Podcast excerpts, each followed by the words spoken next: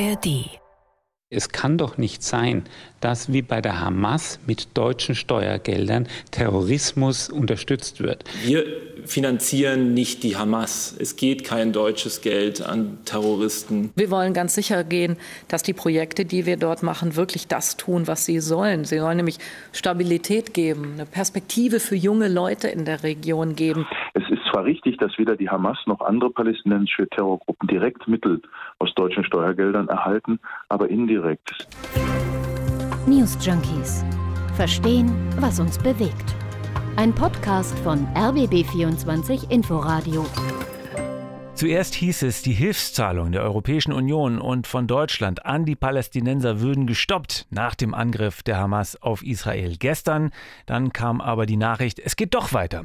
Auf jeden Fall mit der humanitären Hilfe, bis auf weiteres auch mit der Entwicklungshilfe. Die soll nun aber auf den Prüfstand. Israel fordert allerdings kein Geld mehr für den Terror aus Gaza. Da lautet der Vorwurf, die Hamas würde Hilfsgelder abzweigen um damit ihr System aus Tunneln, ihre Waffen und ja, letztlich die Angriffe auf Israel zu finanzieren. Wie soll es also weitergehen mit der Entwicklungshilfe für die Menschen in der Westbank und in Gaza? Wer zahlt überhaupt wie viel und an wen? Und was ist dran an diesem Vorwurf, die Hilfsgelder würden den Terror finanzieren? Mit diesen Fragen beschäftigen wir uns heute am 11. Oktober bei den News Junkies. Hendrik Schröder sagt Guten Tag. Und Christoph Schrag ebenfalls. Erstmal ist ja nicht ganz unwichtig zu wissen, finde ich, wir müssen ja hier grob gesagt unterscheiden zwischen zwei äh, unterschiedlichen Kategorien ne, bei diesen Hilfszahlungen. Ja, also humanitäre ja, ja, genau. Hilfe auf der einen Seite und Entwicklungshilfe auf der anderen Seite. Ja, das wird in manchen Aussagen äh, so ein bisschen durcheinander geworfen bei Politikerinnen und Politikern oder sagen wir nicht äh, ganz trennscharf formuliert. Ne? Also, also genau, hm. die humanitäre Hilfe, die kommt jetzt, was Deutschland angeht, übers Auswärtige Amt. So, da geht es um Hilfe für Menschen in Not, äh, was in den palästinensischen Gebieten vor allem heißt Zugang zu Lebensmitteln, Gesundheitsversorgung. Versorgung. Ja. Und was die EU angeht, da gab es gestern ja eine Dringlichkeitssitzung der Außenministerinnen und Außenminister in Oman. Und da hieß es ganz klar, also humanitäre Hilfe auch von der EU, geht weiter ohne Wenn und Aber. Na, und die Entwicklungshilfe auf der anderen Seite soll ja auch weitergehen, nur dass die eben gleichzeitig auf den, auf den Prüfstand kommt.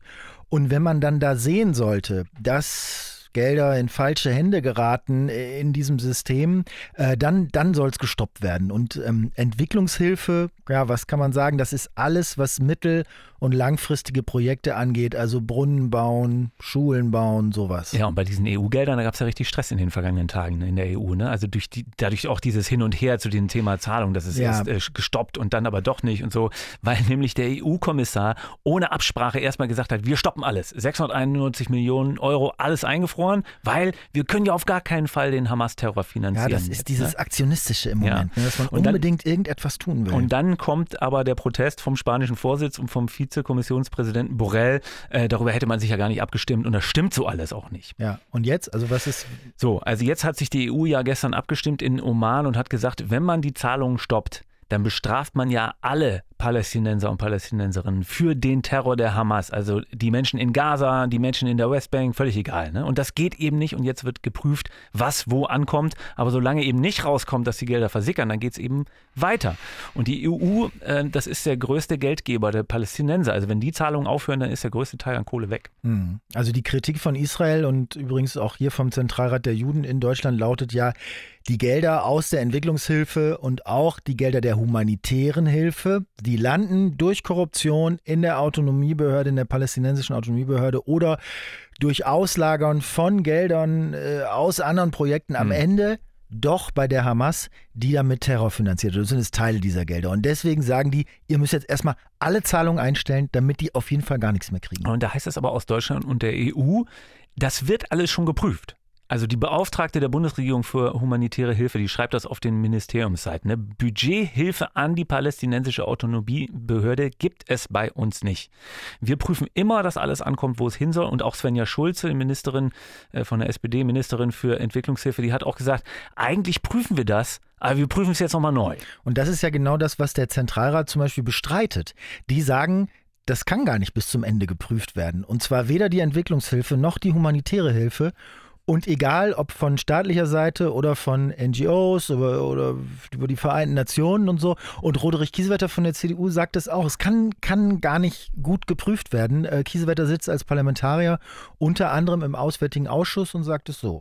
Es ist zwar richtig, dass weder die Hamas noch andere palästinensische Terrorgruppen direkt Mittel aus deutschen Steuergeldern erhalten, aber indirekt. Es ist nicht nur die Frage der Korruption, sondern es sind auch Projekte, wo quasi die Palästinenser Geld sparen und dann ähm, an Familien, deren Väter oder Söhne durch Terroranschläge in Gefängnissen sitzen, gewissermaßen Renten zahlen bis zu 2.900 Euro im Monat. Und das muss geprüft werden. Also der war eigentlich äh, zufrieden, dass es alles erstmal eingefroren äh, werden soll. Äh, wird es ja jetzt aber doch nicht. Und er hat das im, im, im, Magazin The European noch deutlicher formuliert und hat da gesagt, die Institutionen der Autonomiebehörde sind von Korruption zerfressen und es werden NGOs unterstützt, die Israel als terroristisch einstuft. Punkt, so sagt es Kiesewetter. So, und auf der anderen Seite hast du die EU, die aber darauf beharrt äh, und sagt, sie haben sehr strenge Regeln zur Überprüfung der Empfänger. Dazu hat eine Sprecherin der EU gesagt, alle müssten versichern, dass sie weder direkt noch indirekt an Unternehmen, Organisationen oder Personen mit Verbindung zur Hamas gingen, diese Gelder. Was hast du denn eigentlich für Summen rausrecherchiert, über die wir gerade reden? Also aus Deutschland sind das wohl rund 340 Millionen Euro im Jahr. Äh, dieses Jahr gibt es bisher Zusagen für 250 Millionen Euro. Ja, ich auch so. so über das Ministerium für Entwicklung und wirtschaftliche Zusammenarbeit von Svenja Schulze. Das ist also äh, nicht die humanitäre Hilfe, sondern das sind dann eben diese Projekte für Wasserversorgung, mhm. Abfallentsorgung, Gesundheitssystem, ja. Schaffung ja. von Arbeitsplätzen. Und an wen geht das ganz konkret? Das das läuft teilweise über die GIZ, also hier bundeseigen, ne, äh, Gesellschaft für internationale Zusammenarbeit, äh, über die ähm, KfW, also Kreditanstalt für Wiederaufbau und aber auch Vereinte Nationen für Palästina-Flüchtlinge, das ist UNRWA, die ja, haben ja. auch Gebäude und ja. sowas und NGOs. Und das so. ist jetzt nur Deutschland. Und also und dazu kommt noch die humanitäre Hilfe aus dem Auswärtigen Amt, ja? Genau, und das sind wohl 72 Millionen Euro. Also ist wohl auch schon größtenteils ausgezahlt in diesem Jahr, vor allem äh, in dem Fall dann für für Nahrungsmittelhilfe in Gaza. Also das geht nach Gaza, aber eben auch wieder über UNRWA, also über eine mhm. Äh, Organisation mhm. der Vereinten Nationen. Aber, und das hat ein Sprecher auch des Auswärtigen Amts äh, folgendermaßen gesagt. Wir finanzieren nicht die Hamas. Es geht kein deutsches Geld an Terroristen. Punkt. Mhm. Wir wollen ganz sicher gehen, dass die Projekte, die wir dort machen, wirklich das tun, was sie sollen. Sie sollen nämlich Stabilität geben, eine Perspektive für junge Leute in der Region geben. So, und so sagte Svenja Schulze, äh, Bundesentwicklungsministerin. Sie prüfen alles ganz genau. Ja. Äh, so, und die EU, die zahlt an die palästinensische Autonomiebehörde in Westjordanland. Ja. Da ist also dieses Geld, von dem äh, der Zentralrat der Juden spricht, beziehungsweise auch Kiesewetter. Ne? Also sprich Fatah mit Mohammed Abbas an der Spitze. So, und das war waren letztes Jahr 296 Millionen Euro. Damit zahlen die auch Entwicklungshilfe mhm. und Infrastrukturprojekte, aber eben auch Gehälter und Pensionen von Angestellten, von Schulen. Ja, wobei in der palästinensischen Autonomiebehörde ja auch noch ein paar mehr Parteien und Player stimmt, sitzen ja, als nur ja, die Fatah. Ne? Da sitzen ja. noch andere Palästinenser. Ja, Gruppen ja aber es ist eben nicht Hamas.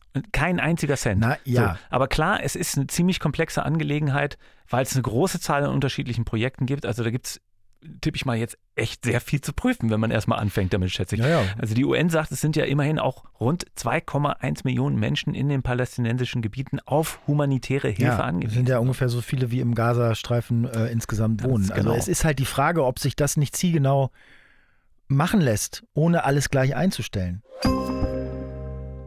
diese Debatte darüber, welche Entwicklungsgelder gezahlt werden und an wen und warum mhm. und ob das mit Zielen verknüpft werden darf und soll. Also die gibt es ja übrigens schon viel, viel länger. Ne? Die gibt es schon sehr Jahrzehnte. Ja, natürlich. Aber das ist doch gut, dass die jetzt wenn auch durch tragische und grausame Ereignisse nochmal auf den Prüfstand kommt. Also es kann ja niemand ernsthaft wollen, dass deutsche Steuergelder am Ende durch welche Kanäle und Umwege auch immer äh, Terroristen wie der Hamas helfen. Nee, nee, natürlich nicht. Aber man muss echt aufpassen, dass man bei der Debatte auch einigermaßen sachlich bleibt. Ne? Ich finde ehrlich gesagt, dass Europa längst hätte mehr Druck auf Israel machen sollen, dass die das zulassen sollen, dass sich die Lage der Palästinenser verbessert und dass die Palästinenser weniger abhängig von solchen Transferleistungen und solchen Hilfen werden. Also äh, weniger Geldleistung, mehr Hilfe zur ökonomischen Selbsthilfe, aber das funktioniert ja, das nur, kann, wenn Israel das auch zulässt. Das kann sein, aber jetzt sind wir eben an einem anderen Punkt. Jetzt muss man sagen, dass man das nicht weiter zulassen kann, dass deutsche Steuergelder über Umwege bei Leuten landen, die Israel am liebsten von der Landkarte sprengen wollen. Also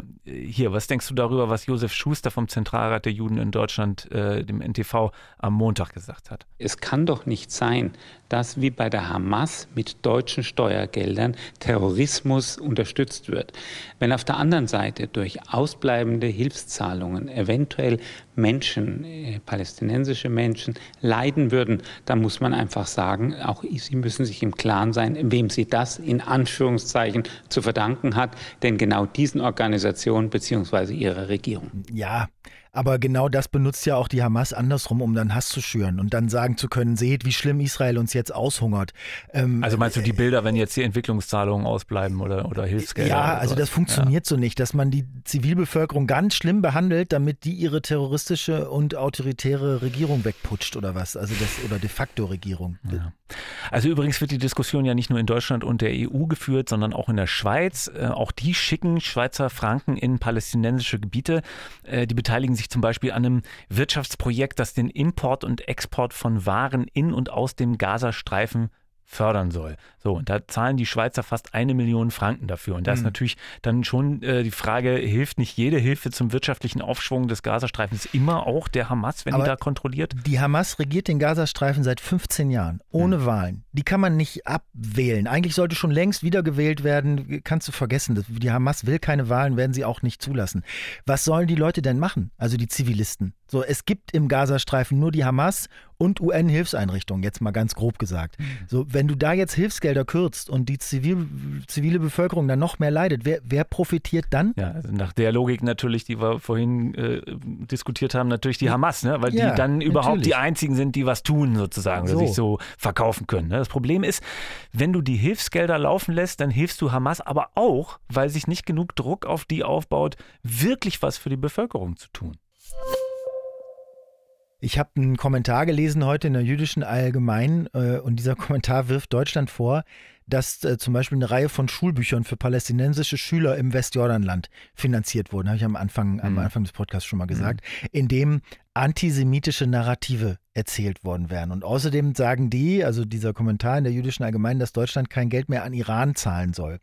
Ähm, also das alles in einem Artikel. Ne? Also mhm. Deutschland zahlt ja als Teil des Atomdeals dafür, dass Iran aufhört, an seinem Atomprogramm weiterzuarbeiten, ne? Mhm. beziehungsweise am militärischen Teil. Und die Argumentation ist da jetzt so, Iran unterstützt Hamas, also muss Deutschland aufhören, Iran zu unterstützen. Also so, so weit gehen da jetzt die, die Forderungen teilweise. Ja, und ich meine, daran sieht man schon, dass das alles nicht so einfach ist. Ne? Also weil auch Deutschland und ja allen voran auch Israel ein elementares Interesse daran hat, dass Teheran keine Atombomben baut. Also die Argumentation ist am Ende dann einfach zu unterkomplex, das einfach alles hm. einzustellen, oder? Aber wenn ich das richtig verstehe, dann sind doch die meisten Mittel der Entwicklungszusammenarbeit eh projektbezogen, oder? Also, dass mhm. es dann heißt, so, hier hast du 10 Millionen, aber damit darf nur dieser eine Brunnen gebohrt werden oder dieses Schulprojekt umgesetzt werden. Ähm, also die Mittel werden nicht generell gewährt. Ne? Das, äh, das, mhm. das meint ja auch, wenn es heißt, ja, wir, wir steuern nicht grundsätzlich zum Budget äh, der mhm. palästinensischen Autonomiebehörde bei, sondern wir gewähren projektbezogen Gelder, also für einen ganz konkreten Anlass. Was kann daran falsch sein? Naja, nix erstmal, aber, aber der Knackpunkt dabei ist, dass dadurch dann indirekt eben andere Gelder frei werden äh, für Zwecke, die man vielleicht nicht gut heißt. Also mal ganz einfach und platt gesagt, wenn ein Regime den Brunnen nicht mehr selber bezahlen muss, weil das die EU macht, dann haben sie vielleicht ein paar Millionen mehr locker für Raketen und Rüstung, die sie sonst vielleicht für den Brunnen ausgeben würden. Mhm. So. Also die Frage, finde ich, dahinter ist die übergeordnete, ist es okay, wenn Entwicklungshilfe als politisches Vehikel eingesetzt wird, um eigene Interessen durchzusetzen? Oder sollte Entwicklungshilfe nicht völlig unabhängig von dem jeweiligen Regime und der gerade herrschenden Regierung sein? Also vielleicht an der Stelle nochmal ganz kurz den Unterschied zwischen Geldern für humanitäre Hilfe und für Entwicklungszusammenarbeit. Ne? Also dass Entwicklungshilfe politisch ist, das ist das ist unbestritten im Grunde. Aber Entwicklungshilfe ist ja auch was Langfristiges und keine unmittelbare Hilfe in, in, in großer Not. Und bei Hunger oder Naturkatastrophen oder Kriegen äh, da ist eben humanitäre Hilfe angezeigt und da darf nicht äh, politisiert werden. Also es gibt eine Abmachung der EU-Länder, äh, der europäische Konsens, äh, in dem sich alle EU-Staaten verpflichten, die Unabhängigkeit humanitärer Hilfe zu mhm. gewährleisten. Ja, aber. Also im Grunde genommen soll humanitäre Hilfe völlig unabhängig davon funktionieren, wer das Geld gibt und wer es bekommt, weil es ja. dabei nur und ausschließlich darum geht, akut Leid und Sterben, ja. Katastrophen, das ja. alles zu verhindern. Aber das ist spätestens seit dem NATO-Krieg in Afghanistan immer weiter aufgebröckelt. Also Ärzte ohne Grenzen schreiben das auf, auf, auf ihrer Seite. Da habe ich einen Artikel von denen gelesen. Ähm, die sagen also beim in Afghanistan, da wurden die im Land tätigen NGOs erstmals als Soft Power der NATO bezeichnet. Ja, das, und wurden aufgefordert, zum Beispiel mehr mit dem afghanischen Militär zusammenzuarbeiten. Also, dass mhm. man schon begriffen hat, okay, die NGOs, wem sie wo helfen, das kann natürlich auch in eine politisch gewünschte oder unerwünschte Richtung gehen. Oder wenn mhm. du Niger nimmst jetzt zum Beispiel. Ne? In Niger gab es in diesem Jahr diesen Militärputsch. Fand man in Deutschland nicht gut den Putsch und hat daraufhin 24 Millionen Euro an Entwicklungshilfezahlungen ausgesetzt. Ne? 24 Millionen Euro waren schon mhm. bewilligt, hat man ausgesetzt. So, da hatte sich das Entwicklungshilfeministerium damals ganz klar geäußert, findest du heute noch. Die haben gesagt, pass auf, das ist unsere einzige Chance, die Putschisten unter Druck zu setzen, indem wir denen das Geld wegnehmen. Mhm. Allerdings hat sich dann rausgestellt, es stand eine Mehrheit der Bevölkerung gar nicht auf Seite der weggeputschten Regierung. Also das heißt, sprich, man hat versucht aus Europa über Entwicklungshilfe ein politisches Ziel zu erreichen, was einem selbst genehm war, was aber gar nicht zwangsläufig im Sinne der Bevölkerung war. Kann, warte mal, aber da schmeißen wir jetzt wieder Entwicklungshilfe und humanitäre Hilfe in einen ja. Topf. Also soweit ich weiß, wurden dem ist nett, Niger... dass du wir sagst, aber du meinst du. wurden, also, soweit ich weiß, wurden dem Niger die Entwicklungshilfe, äh, Entwicklungsgelder eben gestrichen. So, aber die Beiträge an UN-Hilfsorganisationen, die vor Ort gegen Hunger kämpfen, die hat Deutschland weiter bezahlt. Und außerdem ich meine, findest du das so falsch, wenn Entwicklungshilfe auch als politisches Instrument ja begriffen wird. Also ich meine, Deutschland hat ja ganz zum Beispiel äh, ganz offiziell eine, eine, feministische Entwicklungspolitik seit Baerbock. Äh, findest du von der Ministerin Svenja Schulze äh, Strategiepläne auch ja, dazu, ja. warum Deutschland jetzt in der Entwicklungspolitik einen feministischen Anspruch ja. hat und vorrangig Projekte und Initiativen fördern will, die für mehr Gleichberechtigung sorgen? Hm. Also das kann man finden, wie man will, aber das ist ja ganz klar eine an politischen Zielen oder Wertvorstellungen orientierte Entwicklungspolitik und das ist äh, doch irgendwie auch normal, dass man Steuergeld jetzt nicht für Regime ausgibt gibt, die man, die man nicht gut heißt ja. oder für Zwecke, die irgendwie man als falsch ansieht. Es gab diese Debatte halt schon mal, ne? Also andersrum, ob man nicht Ländern, die abgelehnte Asylbewerber nicht zurücknehmen, ob man denen nicht die Gelder kürzt, ne? Das war ja mal die Debatte. Und dabei, mhm. damit bestraft man natürlich irgendwie die Regierung, die solche Entscheidungen treffen, klar. Aber, aber am, meine, Ende, am Ende, klar, am Ende der Kette bestraft man ja dann auch die Menschen, die dann weniger sauberes Trinkwasser haben oder Essen oder Strom oder was auch immer. So ist ja. es. Und können wir uns nicht vielleicht auf so einen Minimalkonsens einigen und sagen, was auch immer passiert, welche Grausamkeiten auch immer da geschehen sind. Man kann nicht Zivilisten, die am Ende niemandem was getan haben, nicht hungern und frieren lassen. Es kann nicht richtig sein. Nee, kann nicht richtig sein, aber man kann sich wirklich mal genauer angucken, ob nicht Hilfsgelder am Ende bei Terroristen landen und wie sehr diese vermeintliche Zivilbevölkerung die Terroristen nicht doch unterstützt. Das war's für heute. Die aktuellen Entwicklungen im Nahen Osten mal von einer, ja, wirtschaftlichen Entwicklungshilfe-Perspektive aus betrachtet. Wenn ihr mehr Lust auf Wirtschaft habt, dann äh, können wir euch den neuen NDR-Podcast 10 Minuten Wirtschaft empfehlen übrigens. Er erscheint an jedem Wochentag und macht tatsächlich schlauer, was aktuelle ökonomische Entwicklung in dieser Welt angeht. Findet ihr unter anderem den 10 Minuten Wirtschaft Podcast in der ARD Audiothek. Da, wo es morgen auch eine neue Folge von uns gibt, von den News Junkies. Tschüss und bis morgen sagen Christoph Schrag und Hendrik Schröder. Tschüss. News Junkies Verstehen, was uns bewegt. Ein Podcast von RBB24 Inforadio. Wir lieben das Warum.